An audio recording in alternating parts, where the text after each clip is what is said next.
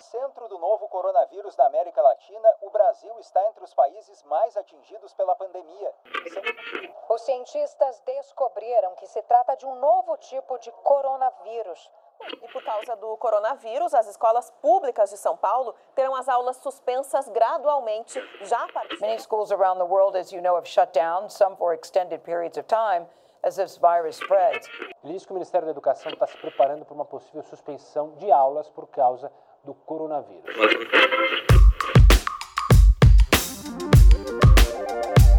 Hello, guys! Oi, gente! Bem-vindos a mais um episódio do Teaching in Critical Times, ou em bom português, Ensino em Tempos Críticos. Esse é um podcast pensado para você, professor, profissional ou mesmo entusiasta da área da educação. Ele tem o apoio da Associação Alumni USBEA, United States Brazil Exchange Alumni, e da Embaixada e Consulados dos Estados Unidos no Brasil. Eu sou Leonardo da Silva, professor de inglês do ensino básico, técnico e tecnológico na rede federal. E eu sou a Priscila. Eu sou professora de metodologia de ensino no curso de letras em inglês, também na rede federal. Bom, nesse contexto de pandemia no Brasil, desde março deste ano, muitas escolas suspenderam as suas aulas presenciais os professores e os alunos passaram a trabalhar e estudar em casa. Nesse sentido, nesse contexto da educação brasileira, de maneira geral, comumente a gente tem tido três cenários, vamos dizer, né? O cenário do ensino à distância, o ensino remoto ou o ensino suspenso. E para dar conta desse novo normal, né? Todo mundo teve ou tem tido ainda, né, que se adaptar.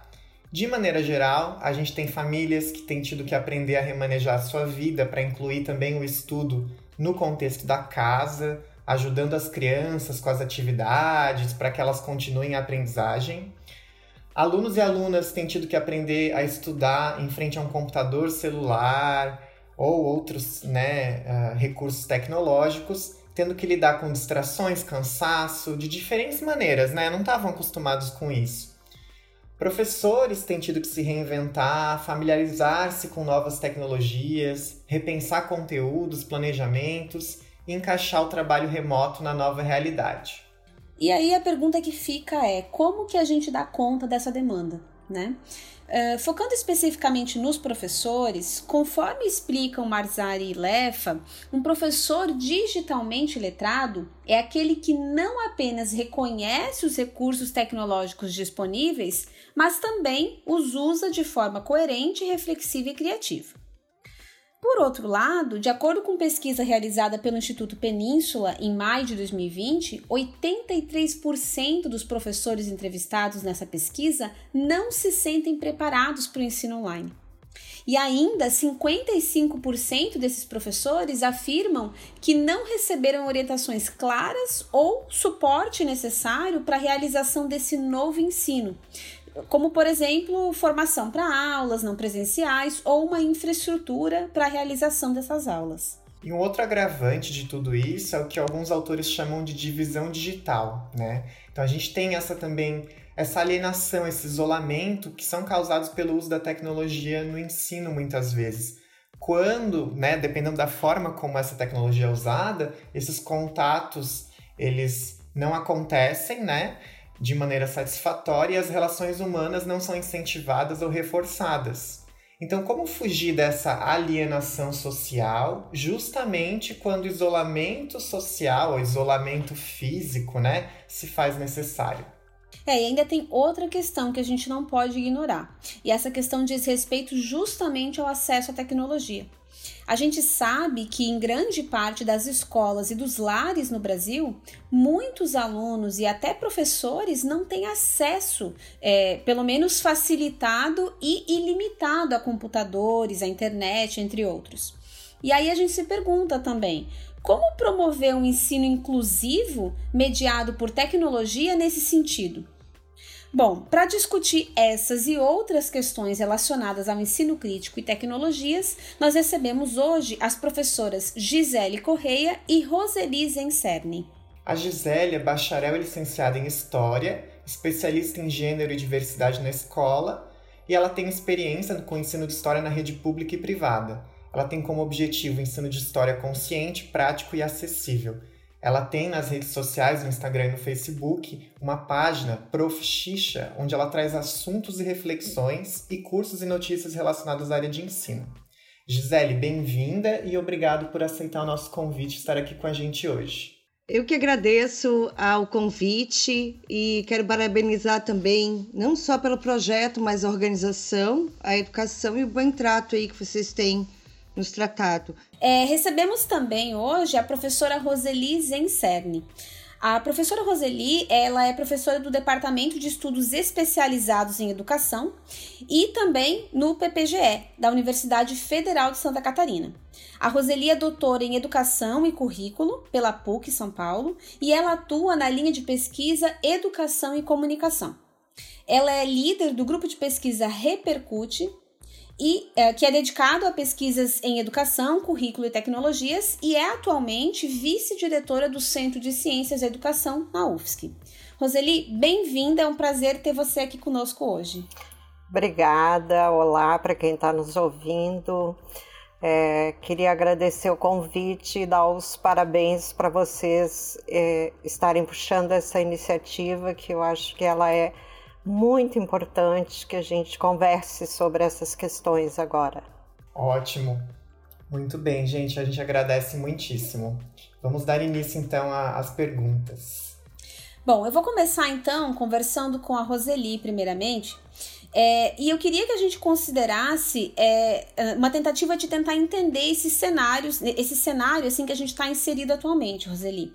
Então, para iniciar, a minha pergunta que, que eu gostaria de fazer é é, qual é a diferença entre o ensino à distância e o ensino remoto, primeiro de tudo, né? E quais os possíveis impactos desses é, dois tipos de ensino na educação brasileira? Então, Priscila, essa é uma pergunta que eu também tenho me feito, porque ao longo da nossa trajetória a gente tem trabalhado com ações de educação à distância e aonde já existe um acúmulo de experiências, pesquisas, é, que, que demonstram como fazer os problemas, os desafios de trabalhar com essa modalidade de ensino, né? Com a pandemia, apareceram vários termos novos, né? Educação online, ensino remoto, atividades não presenciais, uma série de termos que tradicionalmente não faziam parte do vocabulário dos pesquisadores de educação à distância, né? É, eu entendo que o que a gente está fazendo é educação à distância.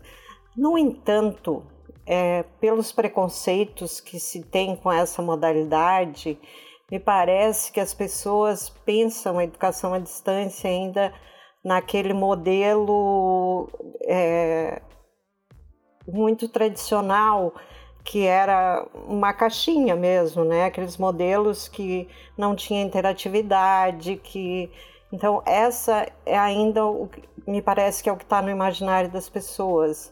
E a educação à distância não é assim. A gente tem a possibilidade de desenvolver n modelos. Por outro lado, ao trazer essas novas nominações, a gente também não vai seguir as normativas que são vigentes que é que as, as normas que já têm leis, decretos que normatizam a educação à distância, né? E eu acho que com isso há uma precarização enorme do trabalho docente, né? Porque ele fica com algo novo que ele de fato não sabe o que é. Então, eu penso que todas essas ações que a gente está fazendo é educação à distância, sim. E a educação à distância ela pode ter diferentes formas, diferentes combinações, é, não é um modelo único.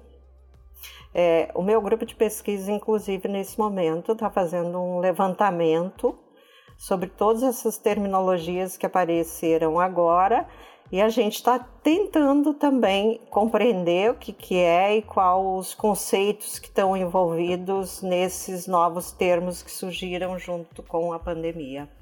Então, eu acho que é, que é bem importante, e como professor também, eu também tenho visto esse uso de diferentes termos e talvez essa circulação de diversos discursos sobre o que é o ensino à distância, né? E a gente percebe nisso uh, muitas crenças, né? Muitas crenças que as pessoas têm sobre o potencial da tecnologia ou a falta de potencial, né?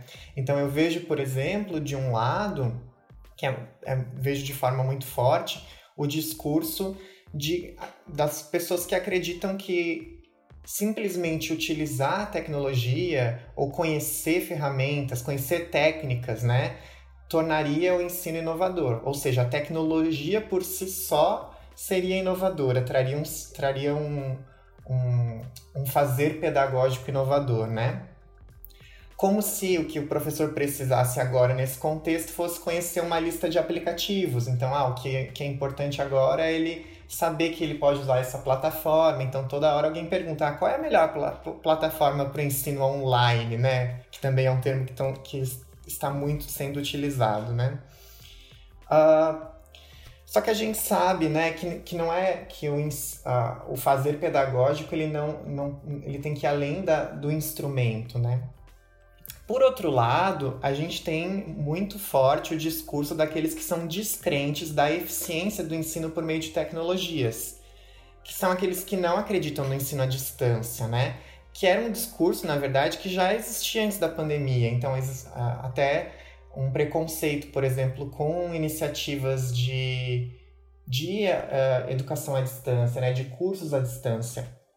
Até existe, né, uma legislação que impede que o que o diploma identifique se o curso é à distância ou não, pensando ne, nessa, nesse, nesse, nessa visão social que se tem, né? E a gente sabe que há cursos bons e cursos ruins, né? Independente da, da modalidade. Então, de certa forma, tanto quem defende né, que a tecnologia por si só garante a inovação, e também quem vê a tecnologia é, como não possibilitando uh, ou o ensino à distância como não possibilitando a aprendizagem, né? Nesses discursos extremos, assim, eu, eu vejo eles como generalizações, né?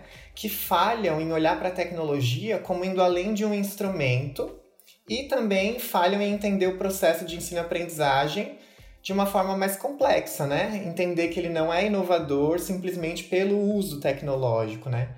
Então, Queria saber de ti, Roseli, qual que é o papel que uma perspectiva crítica sobre o uso da tecnologia tem nesse momento? Como que ela pode nos ajudar a entender é, um pouco desses discursos que circulam tão fortemente agora? Ok, Leonardo, essa é uma conversa grande, né, Deus? É, renderia a gente conversar muito sobre isso, mas o tempo aqui é restrito, né? Então vamos lá tentar sintetizar um pouquinho eu acho que esses discursos que são é, opostos, eles não contribuem muito, né? E para mim é sempre uma confusão de colocar a educação à distância, comparar o pior da educação à distância com o melhor do ensino presencial.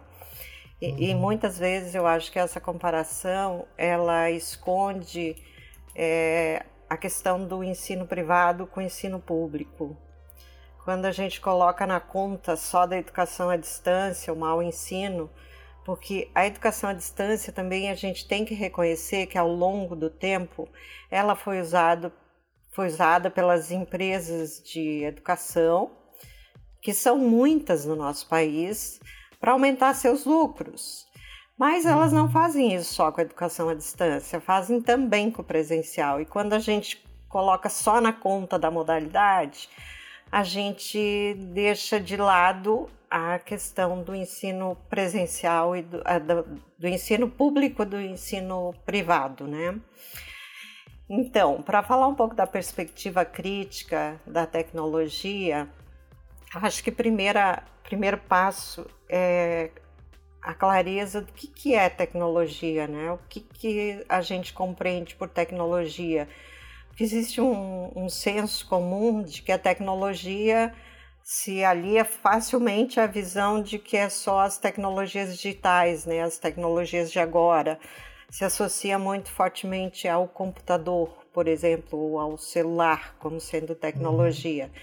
E tecnologia é, é praticamente tudo, né? Então, lápis é uhum. tecnologia, o caderno é tecnologia, é, E aí a gente tem que se perguntar, né, que tecnologia a gente disponibiliza na escola, que tecnologia educacional está à disposição da escola?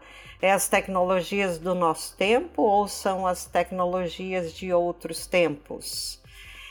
E para que a gente tenha essa perspectiva é, na, no uso da tecnologia, quando a gente usa ela para a educação, é importante também a gente tirar esse papel de neutralidade da tecnologia. Muitas vezes ela é usada inocentemente, como se ela fosse neutra, né? Como se ela não uhum. fosse carregada de valores.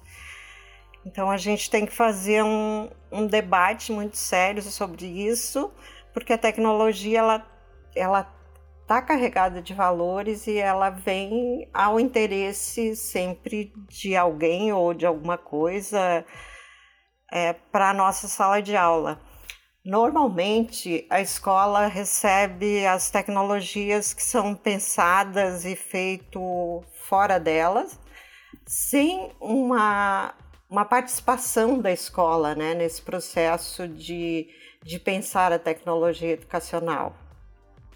Então, quando a gente usa de forma a crítica a tecnologia, a gente tem que se apropriar e pensar que é possível tomar decisão sobre qual tecnologia eu quero e como que, eu, que, eu, que ela pode ser recriada para o meu contexto. Porque senão a gente corre o risco mesmo de usar só ela instrumentalmente e não é, fazer aquilo que é o papel da escola também, que é refletir sobre essa tecnologia. A professora Maria Luísa Belloni, que trabalha com a teoria da, da mídia e educação, ela vai dizer que quando a gente integra tecnologia na educação, a gente precisa trabalhar com as mídias, através das mídias e sobre as mídias. Então, trazer essas tecnologias também significa pensar é, o, que papel elas têm na, na educação quando elas são incorporadas, né? É, isso não quer dizer que a gente vai negar o potencial instrumental da tecnologia. A tecnologia tem um potencial enorme para aprendizagem. Veja, por exemplo, para a área do, do Leonardo, que é o inglês, né? É, favorece muito trabalhar com tecnologias é, das mais diversas, né? Da rede, dos gravadores, dos vídeos, da música. Então, a tecnologia, mesmo de forma instrumental, ela favorece enormemente os processos pedagógicos. Só que a gente não pode usar ela só instrumentalmente, ou não deveria usá-la só instrumentalmente, né? É, a professora Maria Luísa, ela propõe que a gente use também como objeto de estudo e meio de expressão, para além de ser essa ferramenta pedagógica, né?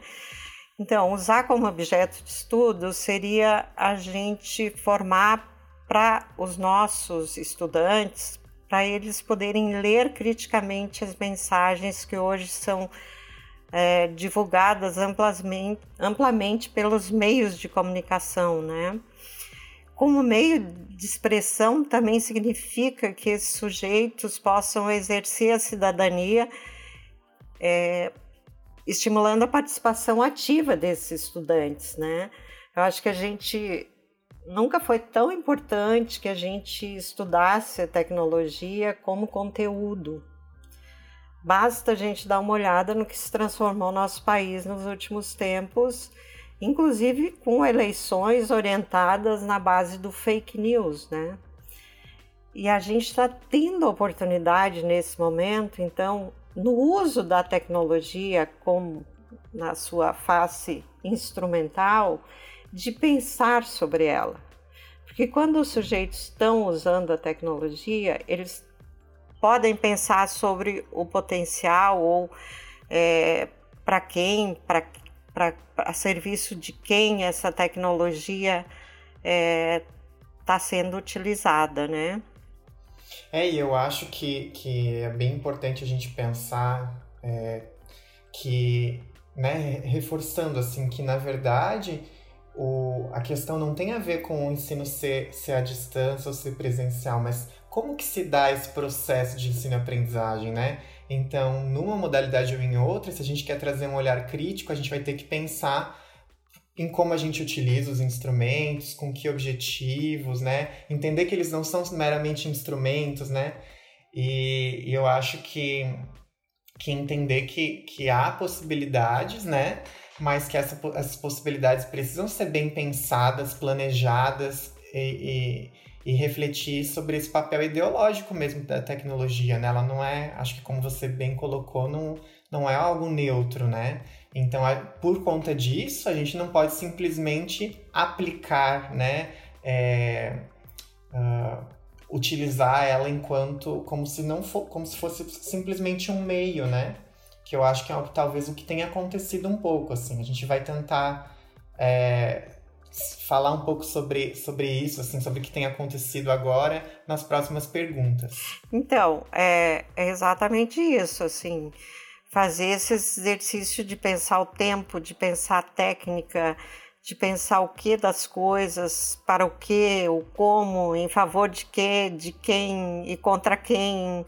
É, eu acho que são exigências fundamentais de uma educação democrática e a partir de uma perspectiva crítica, né? Por exemplo, quando a gente adota uma plataforma para trabalhar, né? Que plataforma é essa? Foi desenvolvida por quem? É, quando a gente coloca os dados nesses sistemas, eles vão ser usados para quê? É, a, a, gente tem visto nas, nas pesquisas com a escola que muitos têm usado o Google, né? E parece que esse, esse senhor chamado Google é uma entidade extremamente inocente, né? Uma folha quase em branco. Uhum. E a gente sabe que não é assim, né? É, quando a gente fornece os dados ali, isso vai ser usado para venda, para consumo, para N, N motivações que estão completamente escondidas. É, inclusive, essas plataformas elas têm entrado já nas escolas desde com sistemas para serem usados e fornecido os dados dos alunos com idades muito muito pequenas uhum. ainda e eu acho que isso tem que ser olhado de forma muito séria e muito profunda porque a, a gente está ensinando as crianças a se acostumarem com os sistemas que vão ser, vão fazer parte da vida delas, né? A gente vai estar tá naturalizando esses sistemas, que são os sistemas que pegam os nossos dados para algum interesse. Então, acho que essa é a oportunidade de quando a gente vai escolher a plataforma, de quando o Estado ou o município coloca uma plataforma à disposição para a gente, a gente tem que se perguntar, né? O interesse de quem? Os meus dados, os dados dos meus alunos que estarão aqui, eles poderão ser usados para quê? Para onde? Uhum. Então, eu acho que essas são tarefas ou funções importantes que a escola tem que assumir nesse, nesse momento e em todos os momentos, porque de fato hoje a gente vive uma cultura digital que ela já faz parte da nossa rotina, né? Ela está uhum. dentro das nossas casas, ela faz parte da nossa vida.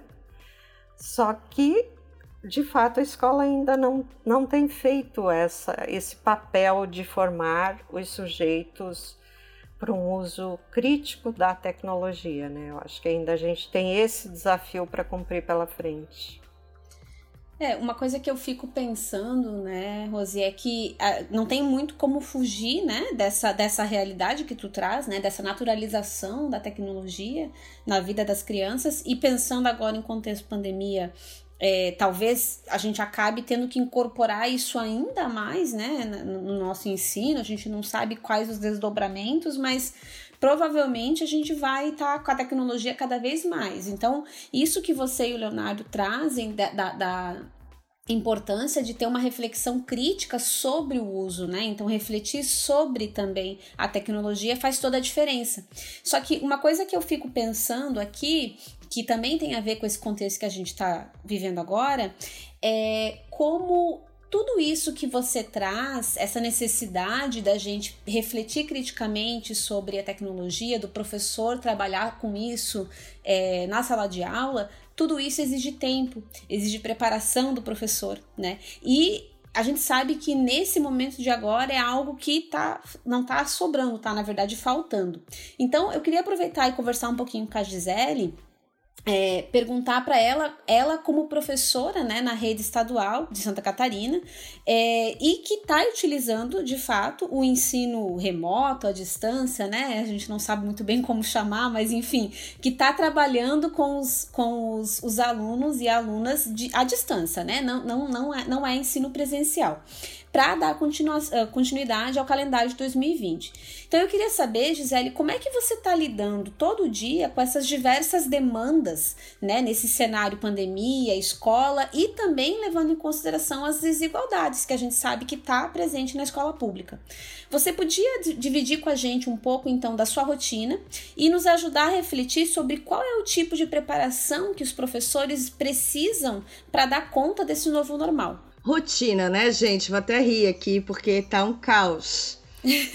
até então era uma professora que eu não trabalhava com estrutura, tá? Todos os meus planejamentos, etc, era para dar conta do mínimo de estrutura possível. Já trabalhei em escola que não tinha nem quadro, nem giz, né? Então você chegar nesse ambiente, você chegar nesse espaço com uma aula onde você vai ter que usar isso, aquilo e aquilo, e aquilo não ter, era um estresse, né? E um replanejamento constante. E de repente, do nada, você tem que usar todas as tecnologias, não tinha nem, nem computador para isso. O computador está quebrado. O computador que eu uso é o da escola, que a escola cedeu. Não tinha internet Wi-Fi em casa, não via necessidade de ter. A maior parte do trabalho da escola eu realizo na escola, eu não trago trabalho para casa. E não sabia nada, gente, assim, nada mesmo. E começamos né, nos primeiros 15 dias do decreto, que começou dia 19 de março. Ah, descansa, não se preocupem, esse era o recado que nós recebíamos, né? E de repente, amanhã começa o curso de formação e segunda-feira começam as aulas à distância. Eu falei, meu Deus, como assim? Meu Deus, né? Então tentamos dar conta, eram quatro, quatro cursos por dia, se não me engano. Uh, e como é que eu vou planejar isso para dar conta da aprendizagem do aluno? Porque não interessa o que, que vai acontecer, interessa como é que esse aluno meu vai contemplar o processo de aprendizagem dele.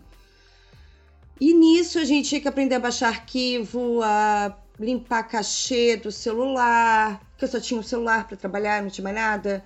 E ao mesmo tempo eu tinha que também dar aula para os meus filhos, que também estavam recebendo atividades em casa. Como é que eu ia dar conta disso tudo? Ficou muito difícil a situação, né? Então, quando você assistia um, um curso de formação que o governo nos ofereceu, eu tinha que ter um tempo para aprender a fazer aquilo, né? Mas logo já vinha outra formação e logo já vieram os alunos para atender e logo eu já tinha que apresentar um plano de aula, uma aula para eles por semana. Até agora, a gente já faz três meses, né? Vou fazer três meses aí do, do decreto uh, eu ainda estou tentando descobrir como é que eu faço o acompanhamento da aprendizagem dos alunos. Por quê?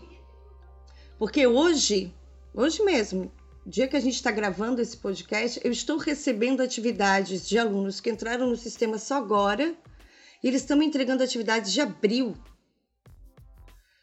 como é que eu faço, então, o acompanhamento do processo de aprendizagem dessa criança? E como é que. Porque antes a gente fazia meio que por turma, né? Você está na sala de aula, você vê a turma, você vai acompanhando, tem aqueles cinco, aqueles seis ali que estão meio desconectados, a gente colocava eles e puxando e ia trabalhando.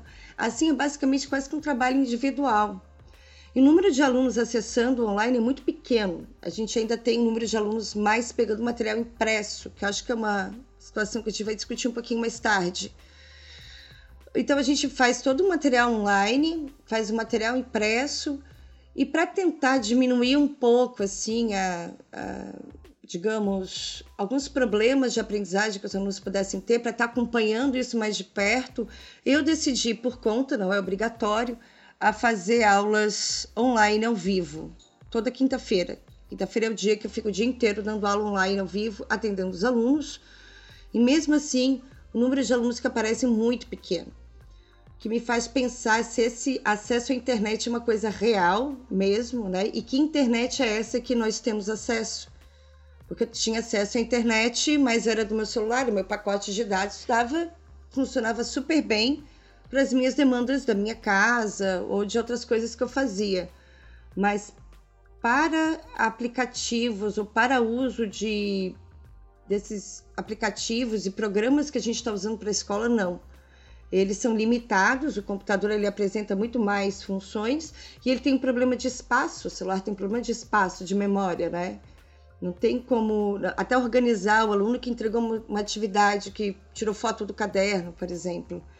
Então, acho que a maior dificuldade, assim, a rotina nossa tem sido aprender, aprender, aprender, aprender, achar tempo onde não tem, tentar fazer sempre a melhor organização possível para isso e cansaço, né? Muito cansaço também, porque você tem que estar tá aprendendo muita coisa ao mesmo tempo, tá aprendendo a mexer na tecnologia digital, está aprendendo como é que você faz um processo de aprendizagem com uma criança de 11 anos, com uma criança de 14 anos, uh, que não é frequente, né? Ou seja, os alunos eles vão entrando, eles vão entrando, e aí às vezes pegam, eles fazem sua matemática, depois eles decidem fazer sua história, depois eles decidem fazer só ciências. Uh, e como é que a gente faz esse acompanhamento dele? Ele está estudando o material que a gente está fazendo ou ele só está respondendo às atividades? Né? Como é que eu vou fazer, por exemplo, um vídeo aula que não caia na história factual, né? De um ensino de história mais reflexivo. Eu não consegui fazer isso ainda. Eu estou tentando roteirizar isso faz um tempo e eu não consegui fazer isso ainda. Né? Onde você possa trabalhar um vídeo aula, um, um ensino de história um pouco mais crítico, mais prático, porque eu vou ter que esperar que a criança faça em casa a, aquela prática e, e eu não sei como fazer isso ainda. Então, as dúvidas né, e as incertezas que a gente tem, elas vão para além das tecnologias em si. Porque depois que tu aprendeu a fazer um negocinho ali, deu trabalho, demorou um monte, ok. Mas como é que eu vou usar isso realmente para potencializar a aprendizagem da criança? E como é que eu vou fazer esse acompanhamento? Né? Como é que eu vou saber que a criança está aprendendo se eu não estou acompanhando ela? Eu acho que o que tu traz, Gisele, nos faz é, refletir bastante sobre como uh, o ensino, né, que agora tem acontecido de forma remota, ele não pode ser uma simples transposição do que é feito presencialmente para o remoto, né? Então, quando, como não, não se trata apenas de instrumentos a serem utilizados, é, mas sim de uma nova forma de ensino e aprendizagem, a gente precisa repensar, então, por exemplo, quando você fala, né, que ah, é, como que eu faço acompanhamento agora dos meus alunos, né? Que antes eu tinha a turma. Então a lógica é outra, né? Então por isso que precisa também desse tempo, dessa preparação, dessa reflexão sobre o processo de ensino e aprendizagem. Então eu vejo muito comumente nesse processo de transposição que a gente acabe é, é, retomando, né? Ou, ou, até retrocedendo e acabando uh, em colocando em prática, né, acaba colocando em prática um ensino que é conteudista, né, como se ensinar fosse disponibilizar textos e, e vídeos e conteúdos para os alunos, né, mas a gente sabe que o processo de ensino e aprendizagem é muito mais do que isso, né? Inclusive, eu não gosto nem do termo videoaula, né? Porque eu vejo que o vídeo, eu entendo o vídeo como um recurso tecnológico que você pode usar na prática pedagógica, mas uma aula não é um vídeo, uma aula é muito mais do que isso, né? Uma aula ela tem um início, um meio, um fim, ela tem objetivos de, de ensino-aprendizagem, né? Ela, é, ela, ela envolve diferentes, diferentes atividades, né? Eu acho que vídeo é ótimo e ele é super. Uh, pode super ajudar e ser um recurso é, muito. que pode ser muito bem utilizado, né?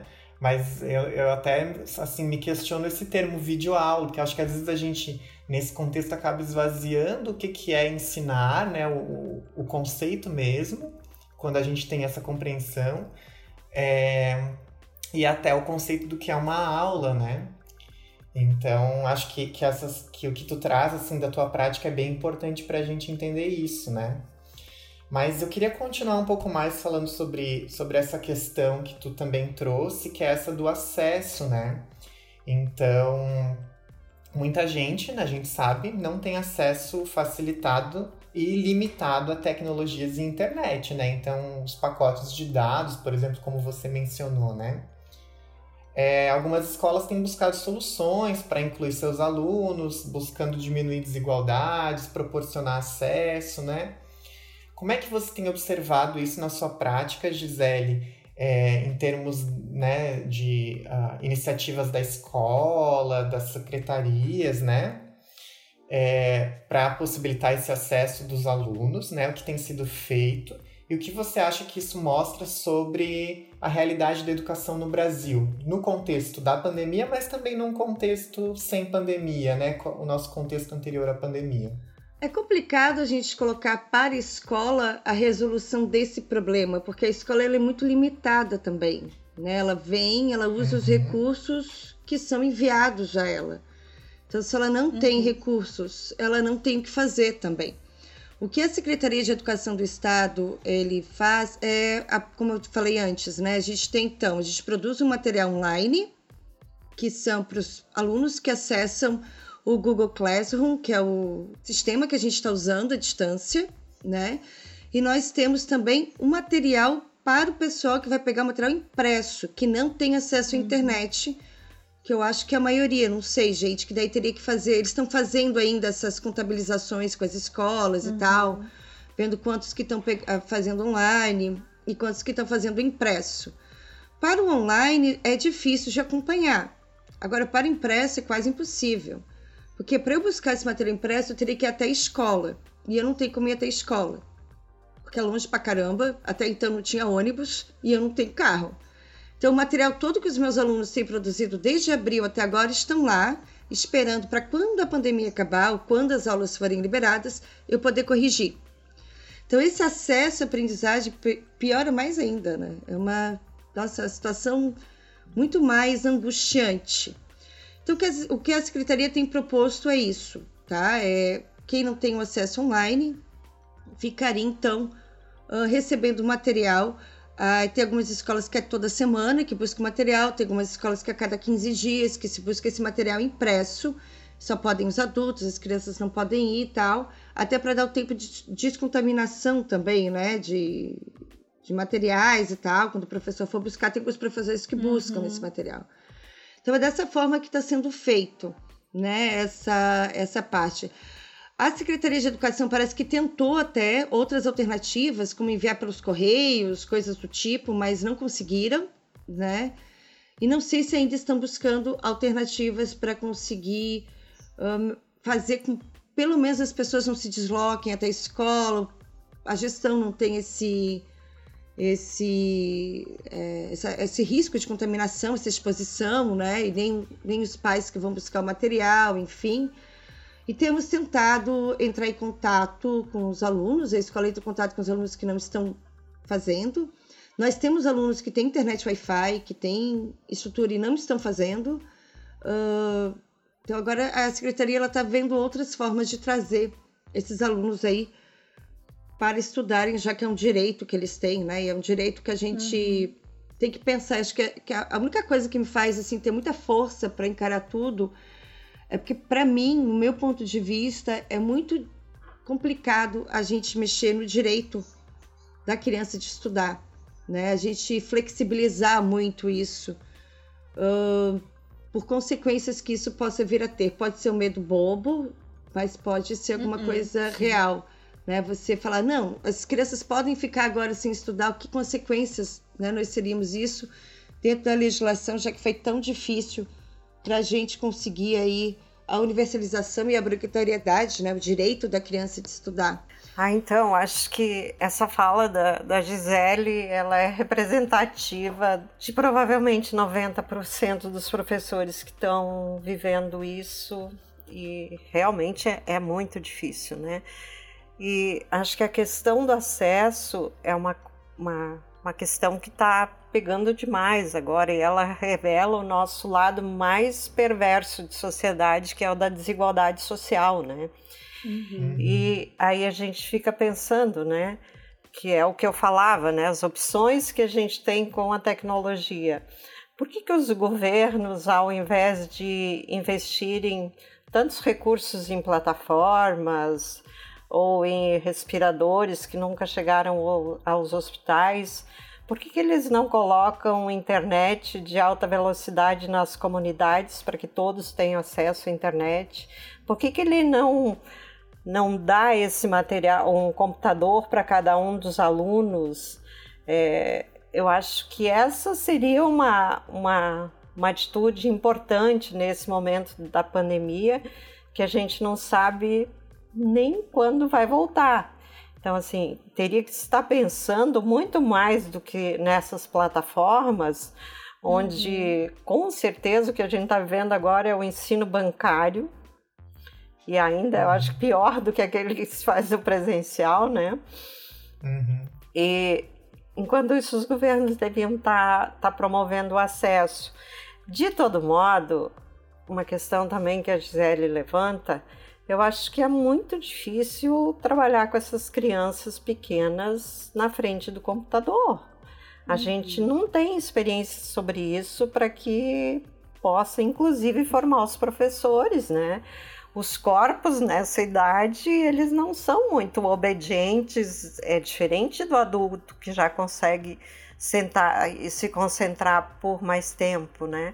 Teriam que ser pensadas atividades extremamente criativas e envolventes para essas crianças, coisas que não está sendo possível agora, porque nem os professores têm formação, nem os formadores de professores têm experiência sobre isso. Então, de fato, é um grande desafio que está aí, mas acredito que a primeira questão que os governos deveriam estar tá pensando é impossibilitar o acesso a todos os estudantes. Aí a gente teria um, um começo, quem sabe. É, concordo plenamente, Roseli, e é uma coisa assim que eu fico pensando, né? É, como a Gisele traz, é, a gente não pode culpabilizar as escolas, né? A gente não pode culpabilizar os professores. Está todo mundo tentando fazer o seu melhor, né? Mas realmente falta é, falta o norte, né? A gente não, a gente nunca vivenciou, pelo menos é, na, na, história recente, né? A gente não, não teve experiência com esse tipo de situação e, de fato, a gente não está tendo o suporte necessário, né? Então, é, vai de coisas básicas, como, por exemplo, o que a gente está discutindo agora, né? A questão do acesso, ter acesso a, a, a essas tecnologias para poder sequer fazer qualquer tipo de ensino, né? Mas eu queria tocar nesse ponto também que tu trazes ali, que é um ponto que, que me, me faz pensar muito, né? O nosso papel formativo, né, enquanto universidade. A gente sabe que os impactos causados pela pandemia na educação vão deixar suas marcas né? Então, mesmo que a coisa se normalize, né? Mesmo que a situação volte ao normal, né? O que muita gente tem, tem se questionado, que normal será esse, mas é, para quem, né? Esse, esse normal vai voltar a existir ou não? Mas independente do que vai acontecer, a gente vai ter que, enquanto professores e, e enquanto classe da educação, a gente vai ter que começar a repensar o nosso ensino e aprender com tudo isso, né? E aí uma coisa que eu me pergunto é qual é o papel papel dos cursos de licenciatura na formação de professores, se a gente pensar no daqui uh, por diante, né? Se a gente considerar Uh, o, o, futuro, vamos dizer assim, o que, que a gente está aprendendo e o que, que a gente precisa é, ou repensar, reconsiderar, é, enfim, que caminhos né, que tu acredita que serão importantes serem tomados é, na formação de professores? Então, acho que é difícil projetar isso. É, de longa data, nós que somos pesquisadores já temos enfatizado a importância de trabalhar com a questão das tecnologias nos currículos, né? Uhum. De que isso fizesse parte do currículo da formação de professores. Por exemplo, se a Gisele tivesse tido essa formação na, no curso de graduação dela, ela estaria um pouquinho mais segura para atuar nesse momento, né? Ela teria algum referencial, algum instrumental para trabalhar com as tecnologias nesse momento. Eu não acredito, sinceramente, que a gente vai ter grandes mudanças no nosso retorno.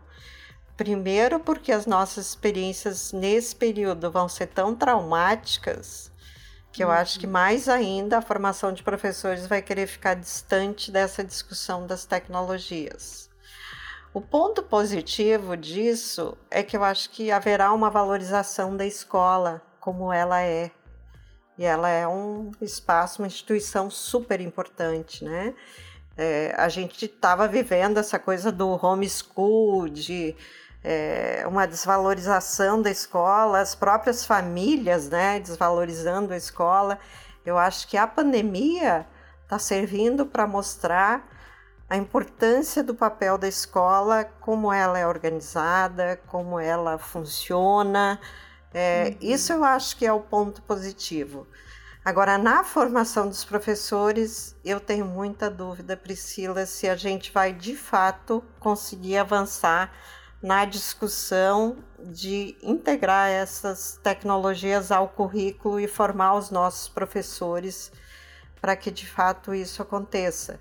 Porque também, é, hoje o que a gente vê no currículo da formação de professores é, algumas disciplinas apartadas, né? Mídias, tecnologias associadas à educação. E de fato as pesquisas mostram que não adianta a gente ensinar essas generalidades pra, das tecnologias, a gente precisa atrelar é, ensino da tecnologia às áreas de conhecimento. Por exemplo, a Gisele vem da história, ela tem que de algum modo fazer essa conexão da área de conhecimento dela com o ensino por tecnologias, que é um conhecimento específico também. É, quando a gente ensina só de forma generalizada para todas as áreas de conhecimento, os professores têm muita dificuldade de transpor uhum. isso para a prática pedagógica deles.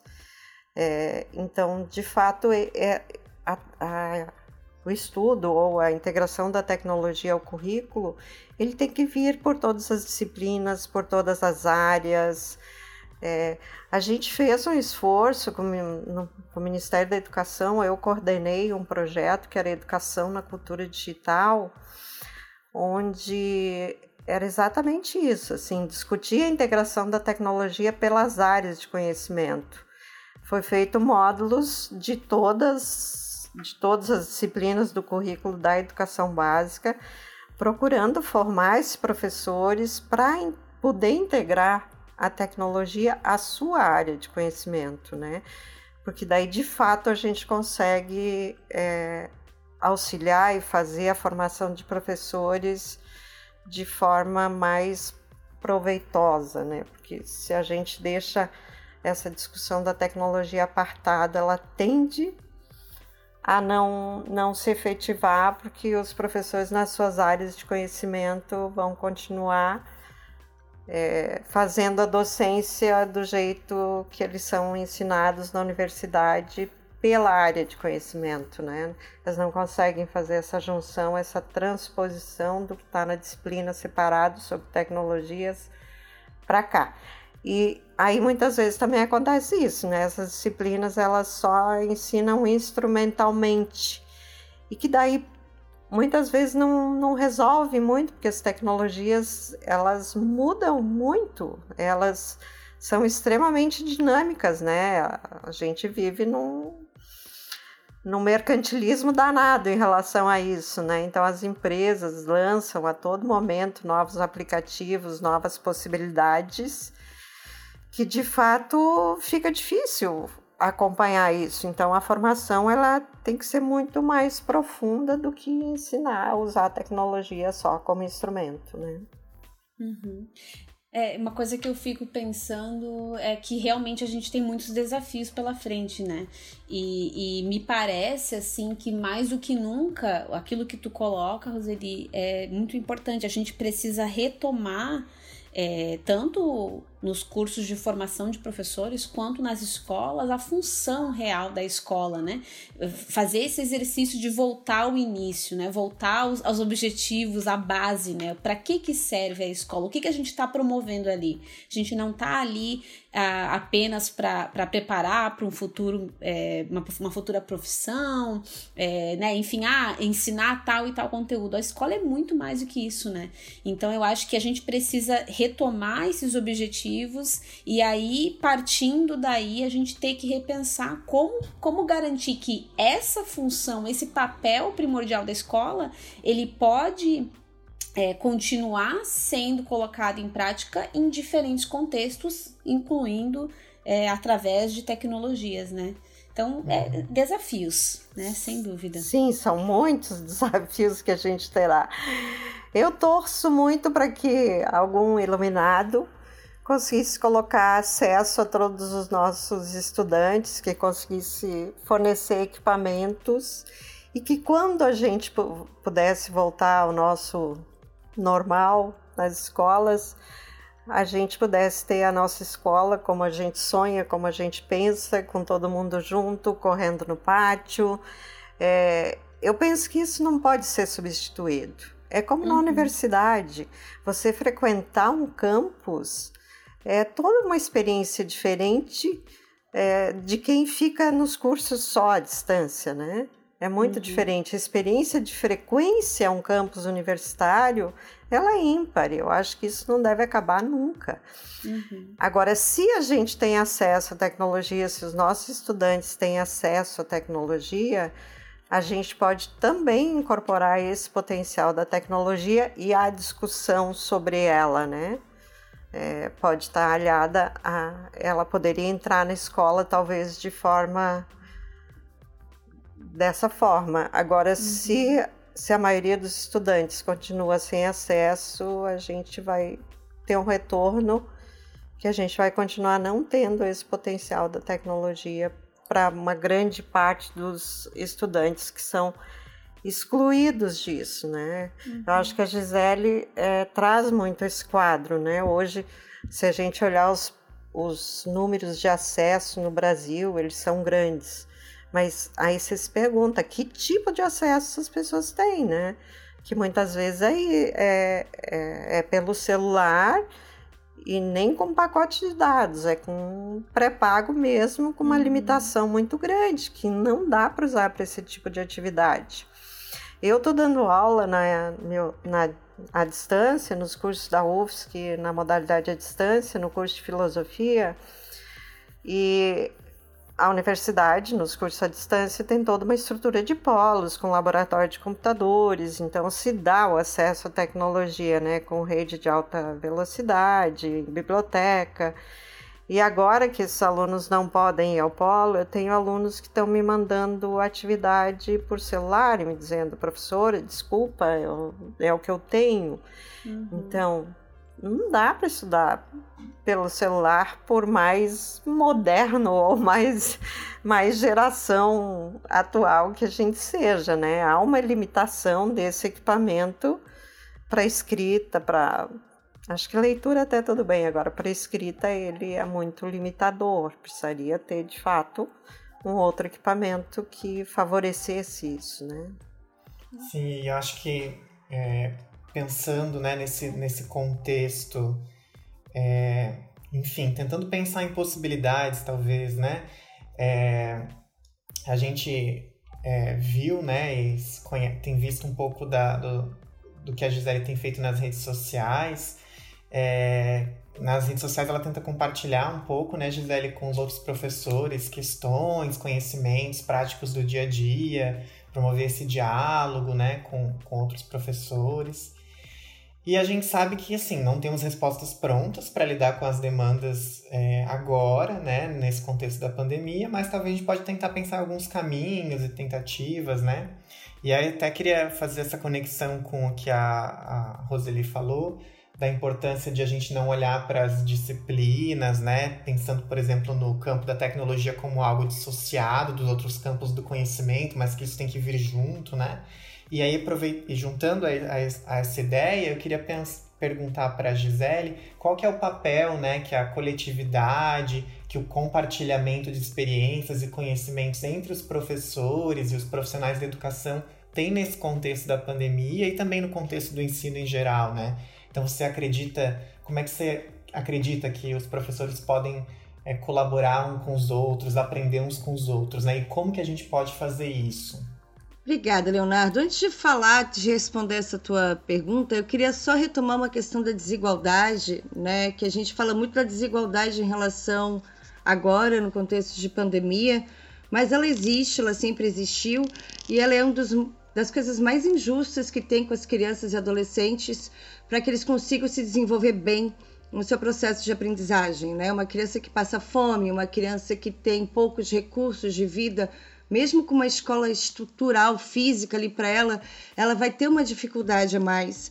Não porque ela tenha incapacidades, mas é porque a própria, o próprio corpo dela está tentando sobreviver a uma situação mais extrema. Né? Então, isso que uhum. ocorre agora é só um. É só, digamos. Não digo nem que é um reflexo. É, digamos assim, é uma certificação. Viram, gente? Crianças vivendo uhum. desse jeito, adolescentes vivendo desse jeito, a escola também não vai fazer milagre. Querendo usar essa palavra horrível, né? Porque, enfim. Mas assim, a gente, como professores, professoras, escola, a gente tem uma limitação muito grande também. Mesmo que essa criança ela tenha o acesso à internet e ao computador e o tablet em casa, o que deveria ser feito já, né? Deveria ter sido a primeira coisa a acontecer. Ela tem outras limitações muito grandes que porque ela tem, ela tem que desenvolver aquele corpo para sobrevivência. O corpo dela está querendo comida, está querendo descanso, ou agora de repente esteja passando frio, né? Então, mesmo com essa estrutura, essa questão de desigualdade, mesmo com a estrutura toda bonitinha, essa criança sempre vai ficar, digamos, sendo ainda a nossa preocupação maior, porque tem coisas que a gente não consegue fazer enquanto professor, enquanto professora, por melhor que seja a uhum. nossa didática e dinâmica. Outra coisa também que eu acho muito curiosa é que a gente achava que o celular, que o computador ia morrer, né? Não, agora é só celular, é só tablet. E essa pandemia ela trouxe um retorno muito forte, assim, essa, o uso do notebook, eu, né, o uso do, do, do computador, né, que não era uma coisa assim que, ah, para que usar isso? Não precisa disso. E pensando na formação dessas crianças, né, que elas terão um futuro aí muito mais uh, digital do que nós, vai ser um, um objeto ainda de muito estudo.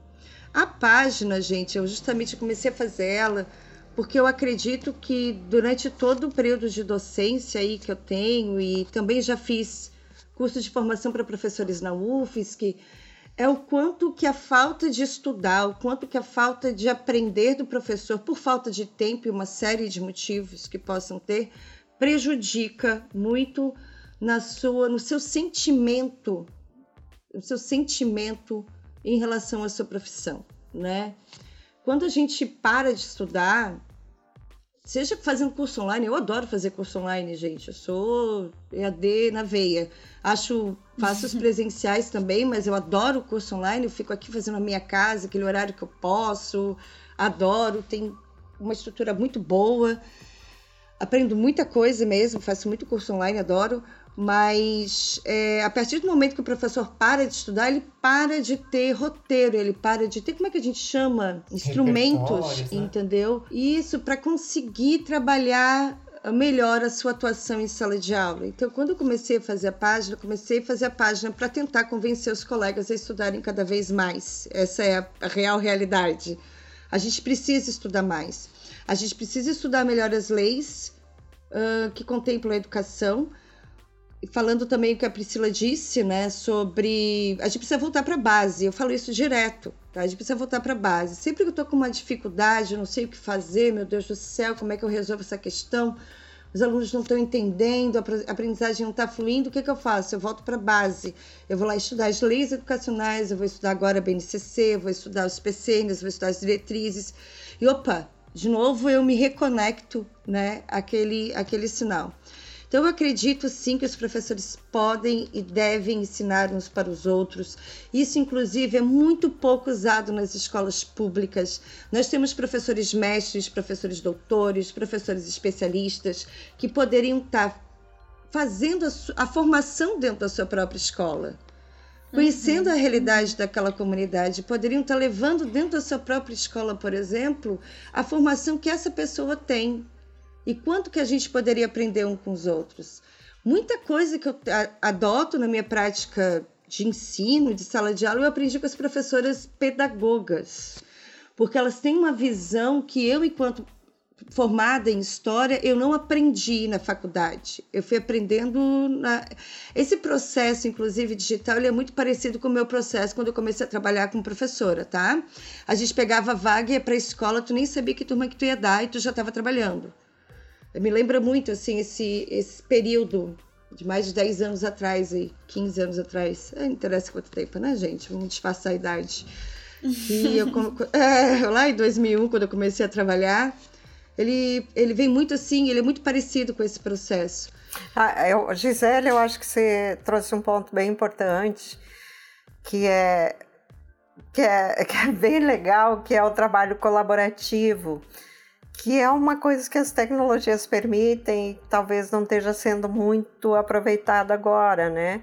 Mas os professores estarem junto, compartilhando experiência, fazerem planejamentos coletivos, isso seria fundamental, porque, é, como você trouxe, a questão do contexto, cada escola tem a sua cultura própria, é, tem a sua realidade, conhece os estudantes, é, a, a, a situação que cada um deles tem, porque, como muito bem você lembrou, não é só o acesso, é toda uma vida desse sujeito né, que está lá numa casa que pode estar com várias pessoas, numa condição sem alimento, então isso tudo influencia muito na aprendizagem. Essa tua fala do, do, trabalho colaborativo entre os professores nesse momento, ela é muito legal. Então, é, eu acredito que toda a formação que a gente tem acadêmica e de experiência, ela não é bem aproveitada nas escolas, tá?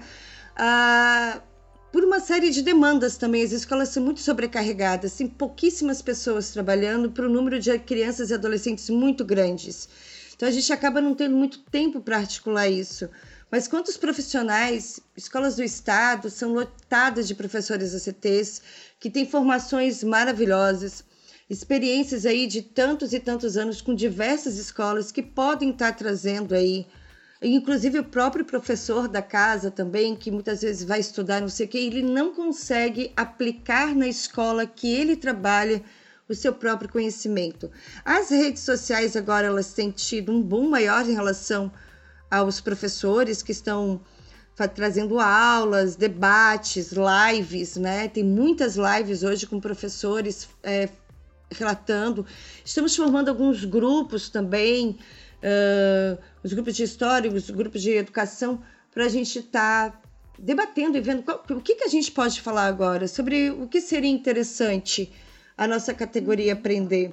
Mas eu não vejo ainda assim massivo, né? De, digamos, até porque a gente está à distância também, de repente esteja, esteja errada, uh, um engajamento realmente assim de professores. Poxa vida, é, temos que realmente pensar disso de uma forma coletiva, tirando um pouco as barreiras do município, estado, federal e privado, é, que a internet poderia proporcionar isso, né? essa, essa contemplação, essa junção de, de professores, porque somos professores, independentemente da, do local que a gente esteja atuando.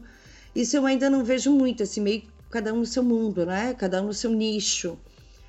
Mas a gente tem esse projeto aí dentro do, do Profixixa, Fixixa é meu apelido, tá? Meu apelido de infância, é, que é trazer, tá, tá mostrando para os professores o quanto é importante estudar, o quanto isso traz repertório, repertório era a palavra que eu estava procurando, o quanto isso traz criatividade, porque a criatividade não é uma coisa que é um, não é um dom, né? Um, é uma questão de estudos também, e quanto isso traz mais prazer em trabalhar.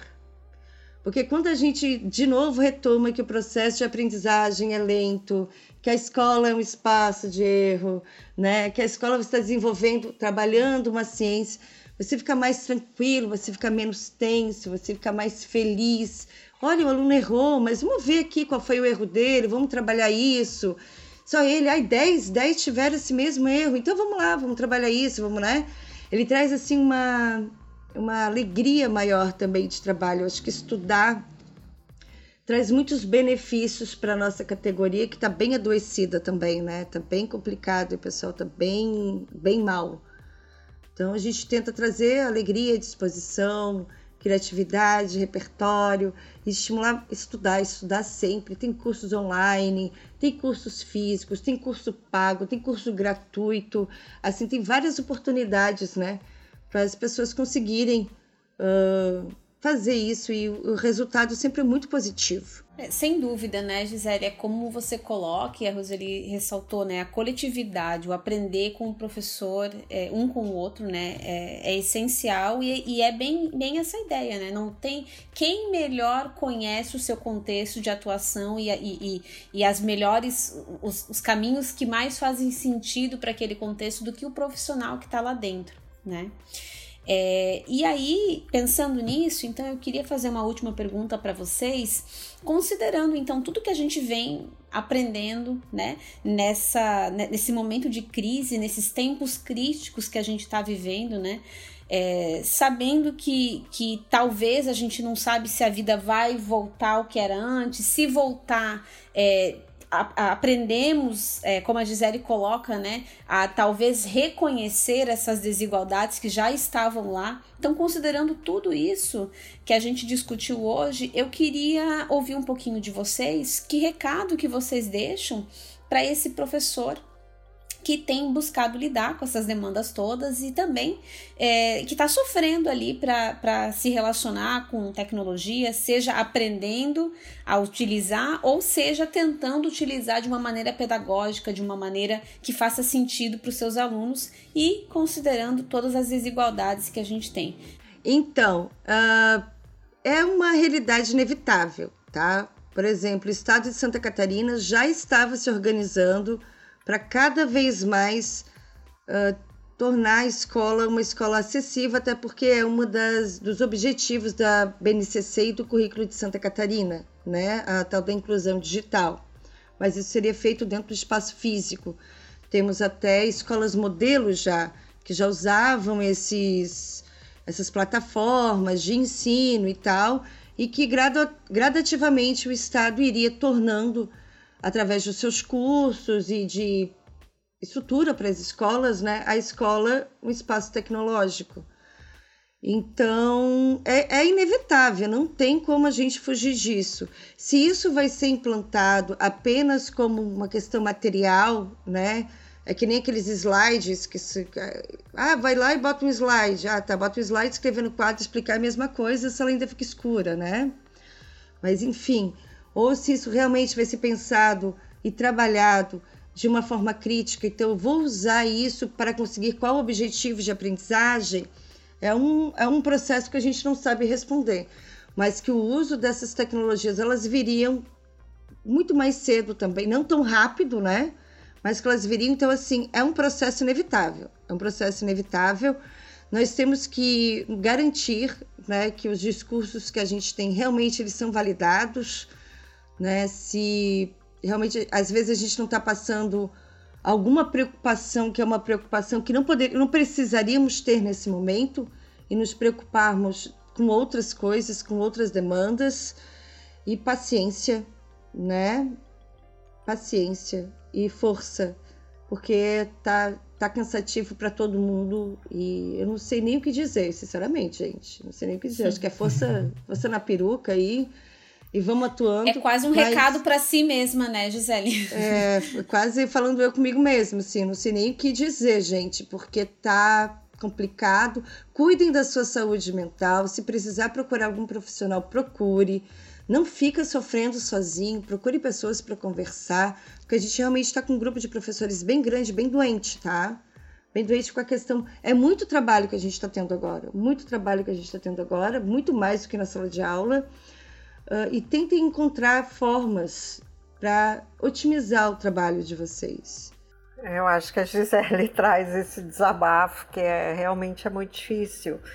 É, a condição de cada um em casa ela é ímpar, né? Então tem situações de todo jeito, crianças pequenas, é, pessoas mais velhas que precisam de cuidado e agora além de tudo a gente tem que se ocupar com as com o serviço doméstico, né? Que é a cozinhar, lavar, passar, tudo isso demanda muito do nosso tempo. É, e uma outra coisa que acontece é que o trabalho ele veio integralmente para dentro da nossa casa, né? Antes, é claro que nós professores, eu sempre digo que a gente sempre está com a mala pedagógica na mão, então dificilmente a gente consegue sair da universidade ou da escola e não levar trabalho para casa, mas a gente leva uma parte desse trabalho para casa, né? Uma parte menor. E agora tá tudo misturado, o trabalho está dentro da uhum. nossa casa e aí ele fica lá o tempo todo e isso é extremamente uhum. angustiante. Uhum. Então, acho que viver nesse cenário já é difícil. O que, que eu diria para os professores? Que é muita calma. É, acho que o que a gente tem que evitar nesse momento é aquele currículo conteudista porque esses conteúdos todos que estão prescritos aí fazem sentido para quem ou para que nesse momento, né? Que outros temas, que outras é, conteúdos a gente possa trabalhar com os nossos estudantes que de fato façam sentido e sejam necessários nesse momento, né?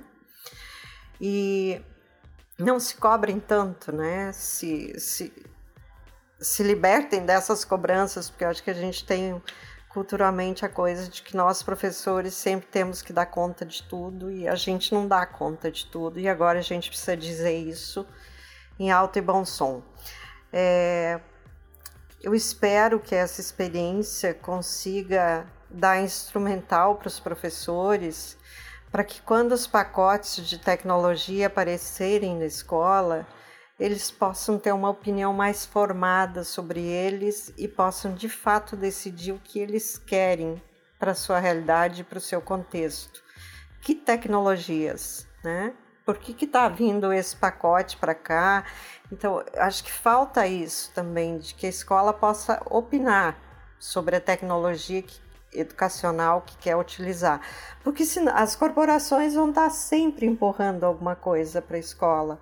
O mercado educacional no Brasil, ele é algo fantástico. Olha o tamanho desse país e o número de escolas, né? Então a gente sempre vai estar muito sujeito à entrada das corporações e seus pacotes.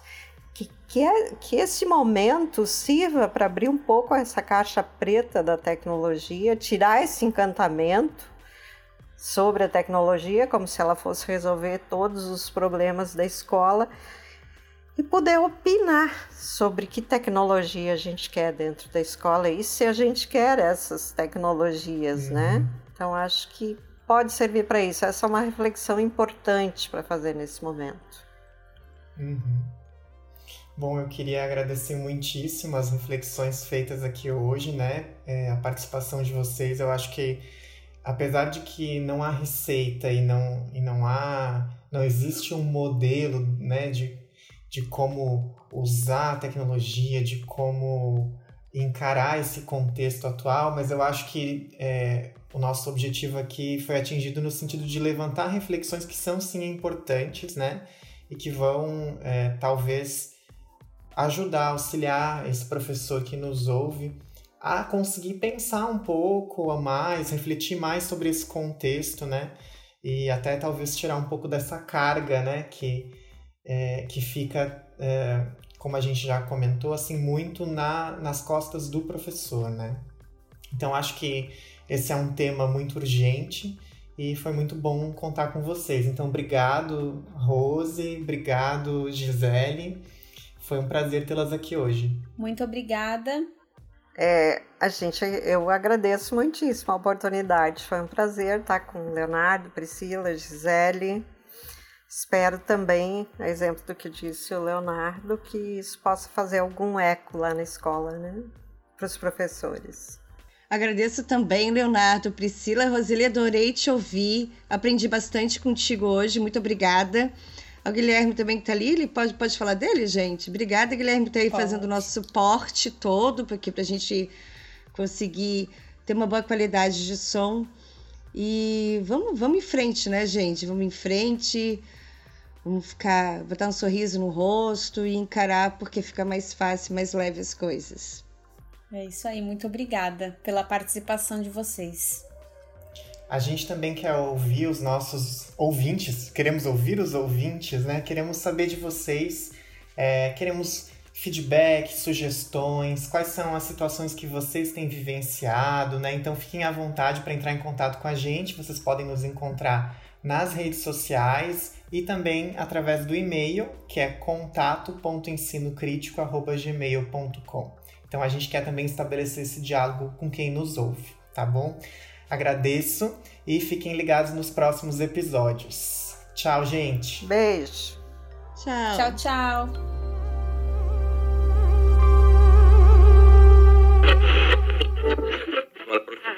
In case I don't see you, good afternoon, good evening, and good night.